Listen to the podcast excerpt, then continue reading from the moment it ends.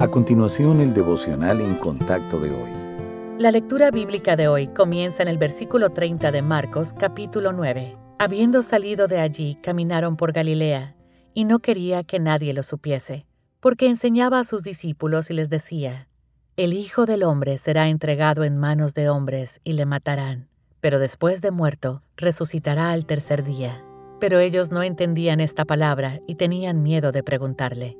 Todos sacamos conclusiones y hacemos suposiciones. Incluso los discípulos pasaron por alto una verdad importante en este sentido. El Señor Jesús les dijo una y otra vez que iba a ser crucificado y resucitado después de tres días. Sus oídos escucharon sus palabras, pero sus mentes y corazones no. Los discípulos sabían que el Señor Jesús era el Mesías, pero sus suposiciones sobre cómo y cuándo vendría su reino les impedía escuchar, como decía el Señor, qué sucedería. Estaban buscando un Salvador que derrocara a Roma y luego gobernara con los discípulos a su lado. Pero las palabras del Señor Jesús sobre su muerte y su resurrección eran exactamente lo opuesto a eso.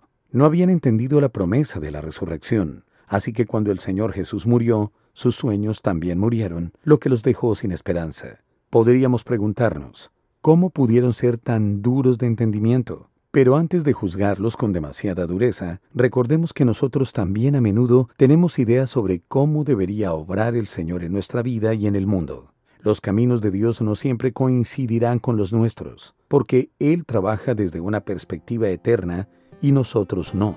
Por eso debemos recordar que sus caminos son los mejores. Dejemos de lado nuestras expectativas y confiemos en Él.